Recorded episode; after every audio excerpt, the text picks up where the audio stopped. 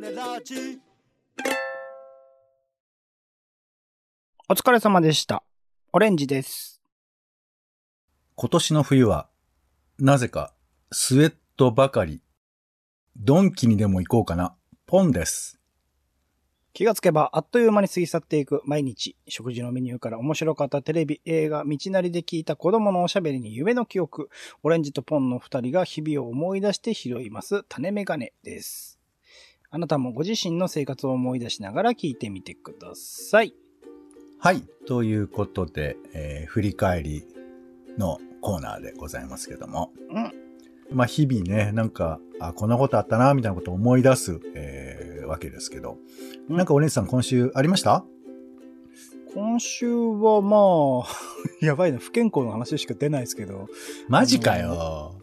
またね、引き続きちょっと、あの、喉の調子が悪かったりしたりするんで、はい。あの、病院行きましたよ。はい。病院行って薬もらってきましたね。おーおーまあ、言われればあと、聞くよ。あと、あれだね、髪を切った。何？髪を切った。またこのこれ珍しい髪ですよ。僕、え？あんまり滅多に髪切りに行かないんで。はいえ、そうなの？だって、お姉さん結構単発のイメージありますけど。単発ですけど、そう、ある程度まで持たせて、特に冬場だったりするとね。あの、あ、それであか、あそれで暖を取ってるっていう面がね。暖を取れる？ある生命体ですので、どういうことなの？で言うと、ちょっと我慢してたけど、あの、はい、髪切りに行ったりとかもしましたね。髪の毛その単発で割と立ててるイメージありますけど、立ててないっすよ。え、でも長いってどれぐらい長かったの？ポンポン、まあ、あのーなんだろう。えー、大きいボンドぐらい？もうちょっと短いか。ものすごい長いじゃん。お 大きいボンドも、またね、マッシュルームのゴンゲだよ。大きいボンド。誰が知ってんの？今、大きいボンドのこと言って。まあ、だから、蛍原さん、蛍原さん、そう、はいそういう豆情報いいから。はいだから、ほと、ほとちゃんぐらいになってたってこと？とっちゃんぐらいにはなってないか。あんなキューティクル綺麗じゃねえもんな。。いや、そこじゃないいんだよ。長さの話してんだよ。そういうんじゃないですね。なんだろう。誰って言えばいいんだろう。誰って言うと髪型ってこれ今の時代分かりやすい誰じゃなく。て、長さを聞いてんの。誰に似てるかとかじゃないから。ちょっと耳にかかるぐらいですね。ああ、なる。あ、じゃあ結構でも長かったね。そうですね。なのあで気になるなと思って。まあそうね。そうか。ちょっと俺、あの、オレンジさんの生ビジュアルを当座知らない感じなんで、なるほど、なるほど。わかんないんですけど、じゃあちょっとあれだ、分け目もできるぐらいあったんだね、髪が。あ、そうそうそうそう、ありました、ありました。あええそうなんだ。で、床屋でなんて言うの？あのーそうですね。えーっと、サイドと後ろを刈り上げて、ほう、あ、えー刈り上げて。サイドから上に行くところがちょっとカクッとなりがちなんで、はい。そこを慣らしていただいて、ほで、あのー上の方はもう肌が透けて見えるぐらいに空いちゃって大丈夫ですって言って、で、それに対して大体向こう側からバリカン何ミリにしますって来るんで、う。ほ6ミリでって返してっていうのを、多分この5年ぐらいずーっと続けてますね。う。へえ。なるほど。すごい。いや、すごい指示が。いやいや、はいまあ、もうちょっと話聞かせてよ。すごい指示が、でも、そういう指示を出す感じの床屋なんだね。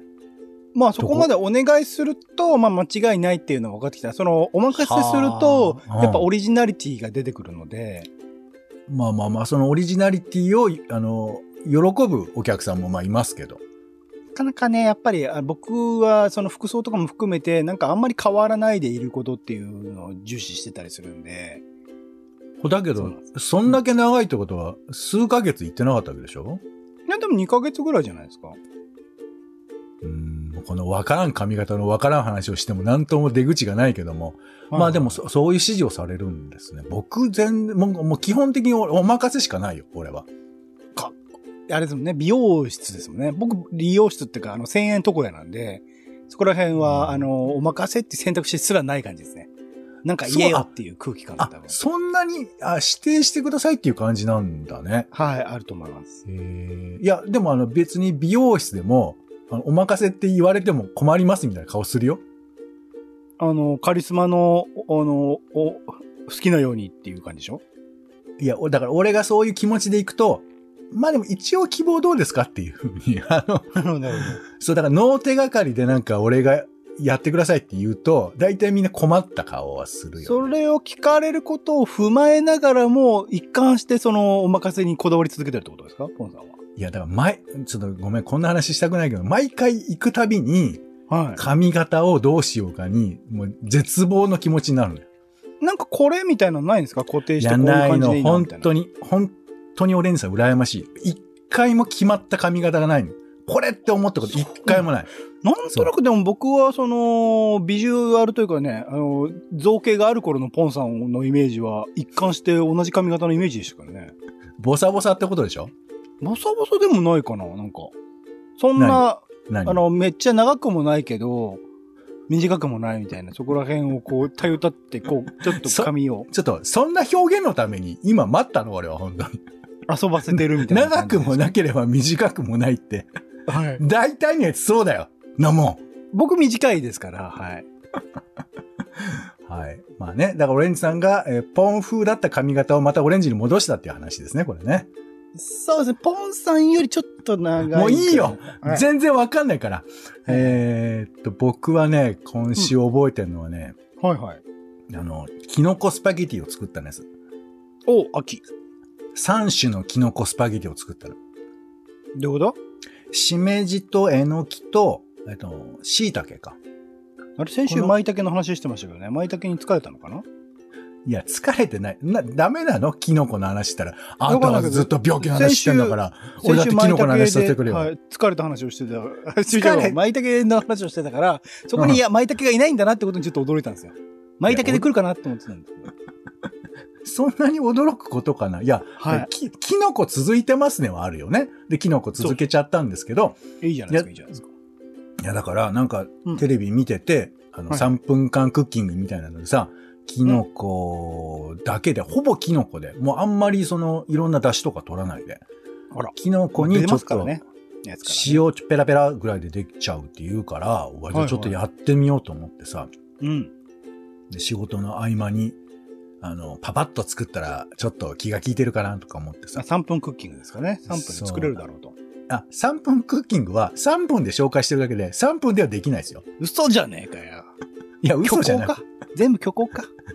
いや、あの、これね、誤解ありますけど、大体、あの、3分間クッキングは、えーそして煮浸したものがこちらでございますとか。なんでだよ。前日かよ。やめろよ、その、三村さんみたいな。前突っ込み日かよたく。てしょうがないやつ。そう、だから、まあまあいいんだけど、それは。まあとにかく、まあでもそんなかかるもんじゃないわけ。基本的には、えーキノコを炒めるだけなのね。あの、うんえーオリーブオイルとかで。で、一応最初にオリーブオイルを、えー大さじ5杯に、えーニンニク、かけらのニンニクですよ。かけらのニンニクを半分に切って、うんでね、俺これがやりたくてこの今回はやったんですけど、あの、包丁でかけらのニンニクを潰すっていうくだりわかります？はいはいはい。やりますやります。香りを出すやつね。あれがさ、なんかテレビのそのショ,、えーショッピングじゃないや、クッキング見てて、うん。なんかかっこいいわけ。ああ、なるほど。だってそんなこといいじゃん別にしなくったって。それをさ、包丁のさ、あの横の部分でさ、グッと押したりとかしてさ。で、ちょっとパキッとか言わせたりとかしてさ。はいはいこれ、これはちょっと料理うまいですっていう時に使えるんじゃないかとか、あの、ちょっと思って。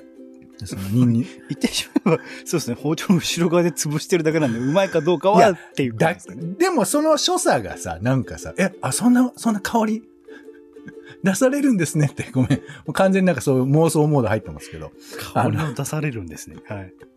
でグッと潰すのやって、うわ潰せたと思って、なんか嬉しいからさ、なんかかけらもう一個出しちゃってさ、もう一個、もう一個、ニンニク潰しちゃって。あらあら。で、ホクホクになってさ、4つのかけらを、えー、フライパンに入れて、で、オリーブオイルで炒めて、うん。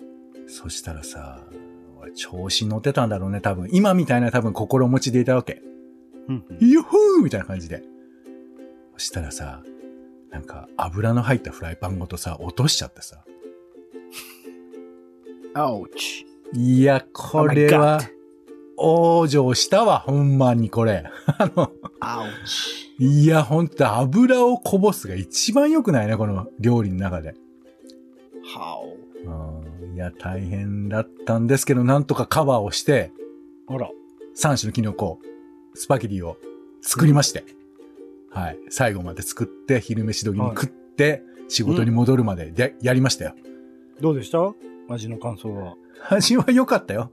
味は良かったけど、あの、肝を冷やした、あの、心の方が大きくて、味がわかんなかったかな、ちょっと。揺れ動いちゃったね。いやー、ビビったけど。まあまあ、でも美味しかったですよ。なんか、あの、がっつりあの、パセリとかも生であの切ってかけちゃって、美味しかったですけどね。ただあら皆さんの油、ね、油の入ったフライパン非常に危ないので気をつけていただきたいと。油の入ったフライパンは危ないですね。はい。そこまでかかってないですけどね。はい。えー、では続いて、みんなの種のコーナーです。あ、そんなのあるんですね。あなたが気になっていること、あの人がハマっていること、偶然出くわした新しい種など日々で気になった種の話をご紹介します。うんはい。種を育てていきましょうということでね。うんでは、えー参りましょう。ペンネーム、えーポンカンさんからいただきました。んはい。えー美味しさもあるけれど、贅沢な気持ちがご褒美になるスターバックス。うんこの前はストロベリーベルベットブラウニーフラペチーノをいただきました。うんでも高いのでそうそういけないので、お手軽にスタバ感覚が楽しめる贅沢なご褒美を探しています。ということで、はい、ポンカンさんありがとうございました。どういたしまして。という、実、実在実在してる？大丈夫？実在してますよ。ここ、ここに俺が実在してるでしょ？ポンカンさんね。はい、ということで、なんかほら、こういうさそういう、ゴはいー、ゴー、だから、あの、スターバックスってさ、行く。ことあるかも、どうかわか、行きます？スタバはそうですね、あの、作業場として、あの、い行き先々であースタバがあったらなんとなく安心するんで、そこでやったりしますね。まあ、スタバってこうね、使い方も結構幅もあるし、あの、割とこうね、ゆっくりいられるとか、ちょっとラグジュアリーな、贅沢な場所みたいな場所もあった前り。提としてる、マックの世話しなさと比較するとそうですね。ね、銀座のお店とかなんか暖炉とかなんかあったんじゃなかったかな。なんか雰囲気ありますよね。まあうんいろいろあるんですけど、僕のやっぱポイントと思ってるのは、あのポンカンさんが言ってくださってるのは、あの、めんどくさいな。贅沢な気持ちっていうの。だから別に、はいはいはいおそらくだけど、その680円はしないだろうみたいな感じもあるじゃない。うんうん。あの、なんたらフラペチーノみたいなやつを。うんうん。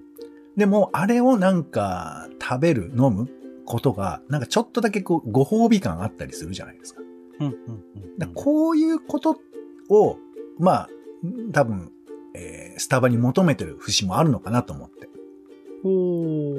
そう、一杯コーヒー飲むとか、一杯フラペチーノ飲むのだったら、ちょっと贅沢にスタバで飲みましょうかみたいな、そういう役割もなくはないかと。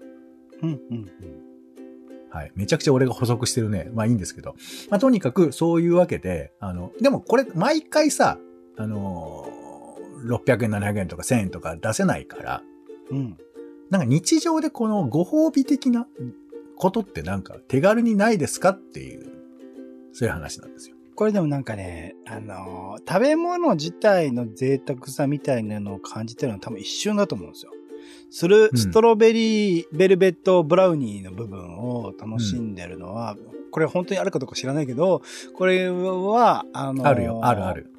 なんだろう、その一瞬、ああ、美味しいなっていうので、ちょっと贅沢っていうの終わってて、あとは、やっぱその、うん使う時間の豊かさというか、スターバックスという場所で、その時間、私はこの前後の時間、1時間でも2時間でも余裕を持ってお茶を楽しめますよっていうこと自体がやはり贅沢さにつながっていると思う。場所も価値観もそうです。なので、やっぱ手軽にっていうと、今、あの、もしかしたらあなたは、こうね、パソコンの前に座って、えー、今仕事中に聞いてくださってるかもしれない。はい。その手を止めて、ふとこはいう目を閉じて、ほスターバックス的な空間を想像して、う。ほう。あのー時間を過ごす。1時間なり2時間なり。あなるほどね。はいはいはい。それで、もう、あ、贅沢だったなって。2時間、こう何もせずにスターバックス的な空間に脳内で包まれたまま過ごせたなっていうのはお金かかってないですよね。で、まあ時間は費やしちゃうけれども、あの、行く手間もないっていうところで言うと、すごく手軽にできるんじゃないかなと思うんですけど。なるほど。オレンジさんじゃあそういうことするってことかな？しないです。僕別にスタバに贅沢さ感じてないんで、普通に作業スペースでしかないんで、仕事をパッとして、パッと飲んで、パッと帰るだけなんで、ナイス。本当にお姉さん、この、みんなの種の趣旨が分かってないんですけど、あの、こういうね、なんか贅沢感を感じてご褒美を得られるようなことは何かありませんか？そういうことって他人それができ、さっき言ったみたいなことできればもう。スタバ以外だ、あ、スタバ以外でもいいの？あなたがそういうことってありませんかって、私は知りません。関係ないですって。言われても、そんなん役に立たないんじゃないですか？贅沢感か。僕だから、あの、サッカーの試合を現地に見に行くって贅沢ですけどね、結構。そう、まあ、それこそやっぱハードルは高いけど、でも生のものを見たら、まあ、ちょっとあんまり僕は行かないけど、やっぱ結構長持ちしそうだよね。あの時よかったなってこう、思い返せそうだよね。そうっすね。僕優勝決まる手前の試合、横浜 F・ マリノス対レッツの試合を見に行きましたけど、やっぱり良かったですからね、現地に見に行けて。でも、それも4000とか5000とか結構チケット高いので、贅沢ですよね。うん。そうだよね。でも、なんかやっぱ生のものに行けたっていうのは、まあこのなんとか配信時代、うん何でも動画見れる時代においては、やっぱ贅沢かもしれないから、うんそういう機会はなんかね、忘れないでとは思いますけど。うん。はい。あえー、ポンカンさんありがとうございます。ありがとうございます。これ、答え、答えるコーナーってわけじゃないんですけどね。まあこういう風な種がありますねっていう、まあ確認ぐらい。これごめんなさい。これごめんなさい。これからずっとポンカンさん来るんですか？でやりづらいんですけど。いや、ポンカンさんでも、オレンジさんでも、えー、他にも、はい。あと、、え、ベル？ごめんなさい。えっ、と、想定されてるのは、これはあの、リスナーの方から、あの、送ってきていただいたものに限るんこれ、ポですよ、ねン、ポンカンさんもリスナーですし。リスナーでありお相手でもあるじゃないですか、僕。いや、だから、ねだから、それは、それは別に誰、あの、固定はないので、あの、皆さんあ、はね。本当ですか。はい、あなたも。これ残していくんですすね。あ、そうなんだ。はあの、来た時だけやるっていうんだったらなんか分かったんですけど、なんか、うちわでやるのなんかよくわかんねえな、みたいな感じがあるんですけど、はい。はい。これは種、継続されてる。はい。あ、そうです。どうぞどうぞ。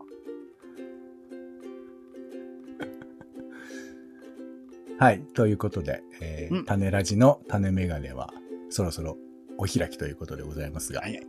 はい。種ラジは Spotify や Apple Podcast などで週に1、2、3回ぐらい配信中です。お好きなサービスへの登録やフォローをお願いします。更新情報は Twitter でお知らせをしています。また番組の感想やあなたが気になっている種の話もお待ちしています。公式サイト種ラジ .com のお便りフォームからお送りください。ツイッターでハッシュタグ種ラジ、ハッシュタグカタカナで種ラジでご投稿いただくのも大歓迎です。はい。では、種ラジ今週の一曲です。オレンジさんお願いします。はい。いつもね、結構新しめの曲を使っているんですが、今回ちょっと前の曲ですね。クチロロという、これはなんだろう、バンドなのかなユニットなのかなちょっとわかんないですけど、えー、0時00分00秒という曲です。クチロロってポンさん知ってます、なんだっけ？あの、伊藤聖子さんが入ってるのはそれ？そうそうそうそう、伊藤聖子さんとか、はい。えー三浦浩志さんという、まあ、シンガーソングライターでいいのか。まあ僕は音楽業界における日本の天才の一人だなと思ってるぐらい曲がすごい好きなんだけど、うん。そんなに多作っていうわけでもなく、まあ、あのープロデュースとか他の人の楽曲提供、アイドルさんとかもね、やってたりとかいろんな場所で活躍をされている方を、まあ一応中心というかね、えー曲作ってボーカルやってみたいな。あと村田茂さんと伊藤聖子さんという、一応メインは3人で、他にもメンバーがいろいろと、えっと、精神科医の星野概念さんとか、あのーライブのたびにね、えっと、メンバーでは正式にはないのかな？というところでサポートとして入ってきたりとか、あと結構この、えっと、5年ぐらい前かな？から、えっと、10人ぐらいの、えっと、一般の方のコーラスを入れたんですよ。男女問わず。女性の方が多いぐらいかな？ぐらいのコーラスというか、歌う人たちを入れて、こう、形式をかなり変えてきている割に、ライブとか、まあ、新曲とかもほぼほぼ、あの、出さないし、ライブも僕が見れてんのは、えっと、この前見に行った新音祭っていう新宿でやっている、えっと、音楽フェスがあって、そこでなんか毎回出てきてくれるので、そこだけで僕は生で見られるので、すごく貴重な場になってるぐらい、うん、だかライブとかもそんなにやらなかったりするんですけど、まあ、あの、伊藤聖光さんが入ってるのか、三浦浩一さんのその、キャラクターとしてもともとそうだったのかわからないんですけど、演劇的なんですよ、楽曲が。あの結構普通のセリフとかも入ってきて、しかもそのセリフを、こう、一人の人がずっと言い続けるっていうよりは、分節単位とか単語単位で、なんか、こう、一人一人の何人も、あの、コーラスの方とかもいらっしゃったりするので、繋いでいく形式でやっていくのが、あの、すごく心地いいというか、他のバンドとか他の音楽ユニットとかでは、まあ、表現されていないものがここでは成り立っているなっていうふうに思ったりする。三浦さんとかそれこそ、えっ、ー、と、えー、我が星というままごとというね、劇団、えっ、ー、と、えー、なんだっけ、菅、えー、菅田正樹とか、えっと、有村架純が出てた、あの、坂本雄二の映画とかでも紹介されていた、うん、あの、我が星とかの音。花束みたいな声をした、ね、はい。花束みたいな声をしたの中でも言及されていた我が星という作品の音楽も三浦さん担当されてたりするんですけど、演劇的なものとのその食い合わせとかもすごく良かったりする、楽曲で聴いていて気持ちいいし、ライブだとやっぱコーラスの方たちのいろんな声が混ざり合って感じとかすごく気持ちよかったりしたんですけれども、えー、その中の結構前の曲ですね。この0時00分00秒っていう曲。これ時報の音に合わせて、えっと、曲が進んでいくので、聴き慣れた曲なんだけど、そこから広がっていく世界みたいなところがすごく気持ちいい曲になっております。なんかどっかで聞いたことある人も結構多いんじゃないかなと思いますが、ぜひぜひこのタイミングで聴いてみてください。口ロロで0時00分00秒です。はい。